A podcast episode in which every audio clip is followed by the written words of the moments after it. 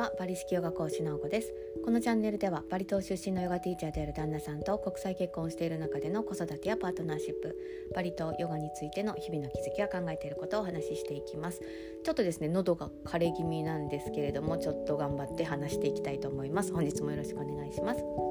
えっと本日は言葉のプレゼントの受け取り方と題してお話をしてみたいと思っています。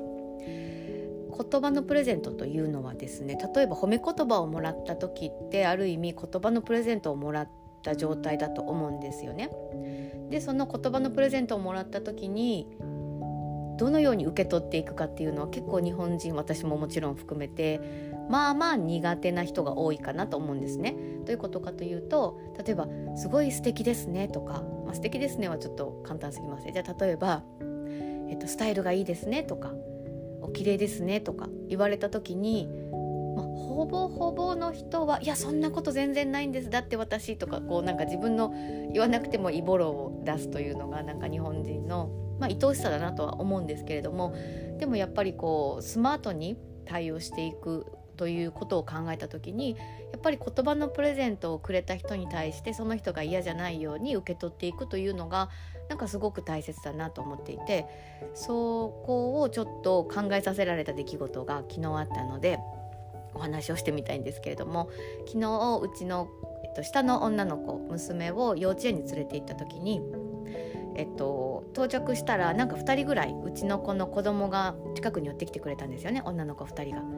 でこうなんか自分が作った手で編んだ、えっと、縄跳びを見せてくれて「私たちもう終わったの」って言って「あかりはまだまだね全然終わってなくて」ってあかりっていうのはうちの子なんですけど「あかりは全然終わってなくてまだねなんかねこれぐらい5 0センチぐらい指さして5 0センチぐらいしか終わってないんだよ」っていうふうに言った時に言われてたのでうちの娘ちゃんはすごく繊細なところがあるのでこう人と比べた時に自分がどう見えるかっていうのをやっぱり女の子なのですごく気にする子なので。うちの子が、えっと、そこで落ち込まないようにあかりちゃんはね急がなくてもいいからねあかりちゃんのペースで作ったらいいんだよっていう風に声かけをしたらその言い寄ってきた一人の女の子がなんかその私の声かけがなんか好きだったのか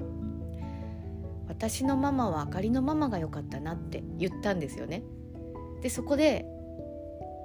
ありがとうってただ言えばよかったのかもしれないんですけれども本当私なんかその子に申し訳なかったなと思ったんですけど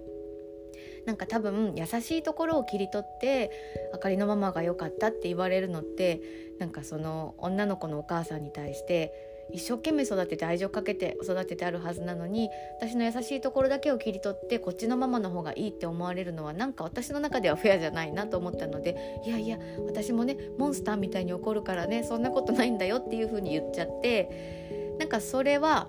私としてはその子のママに礼儀を道理を通したつもりであったとしてもその言葉をくれた女の子に対してはなんか誠実じゃなかったなと思ったんですねその子がくれた気持ちに向き合わずに自分なりのなんか正義を通したいというそこだけにすごい感情がフォーカスしてしまってその子がくれたプレゼントを受け取れなかったなっていうのが未だにちょっと悶々としていて今度会った時にはあのちゃんと答えていきたいなと思っているんですけれども。でそんなことってまあおいおいあるじゃないですかね。でうちは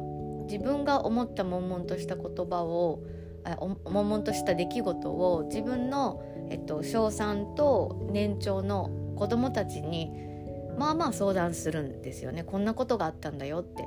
で、えっと、私が好きなあの花丸学習会の高浜先生が対談でおっしゃられてた時に、えっと、言葉の呼び水として今日学校で何があったの?」とか「何をしたの？いつ宿題終わるの?」とかそう尋問系ではなくって言葉のよえ会話の呼び水として自分の起こった出来事を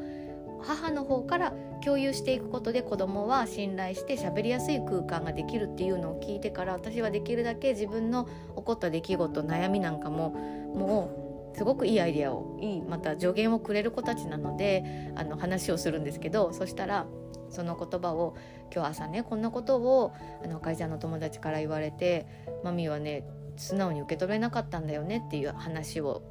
会話でした時に相談した時に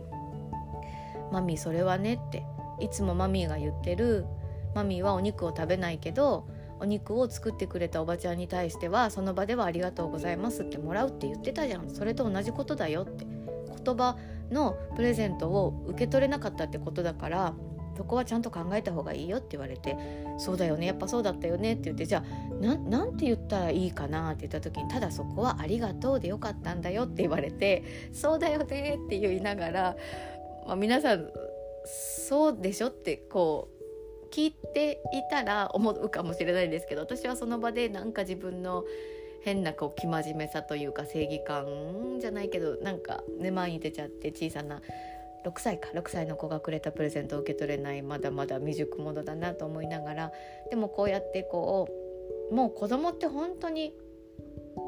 何て言うのかな成熟している一人の人間として素晴らしいですよね。なので子供からの言葉だからとかそういう言葉ではことではなくこう等身大できちんとあのどんな子たちに対してもどんな人に対しても向き合っていくという姿勢がねやっぱり大切だなと思ってちょっと昨日のもらった言葉から自分で反省しながら悶々としながらなのでちゃんと今度会った時にはこの前の朝声かけてくれてありがとうねとその話題のことは常にあの深く言及せずになんかその子にね話しかけたいと思っているところです。じゃあ本日は言葉のプレゼントの受け取り方と題してお話しさせていただきました。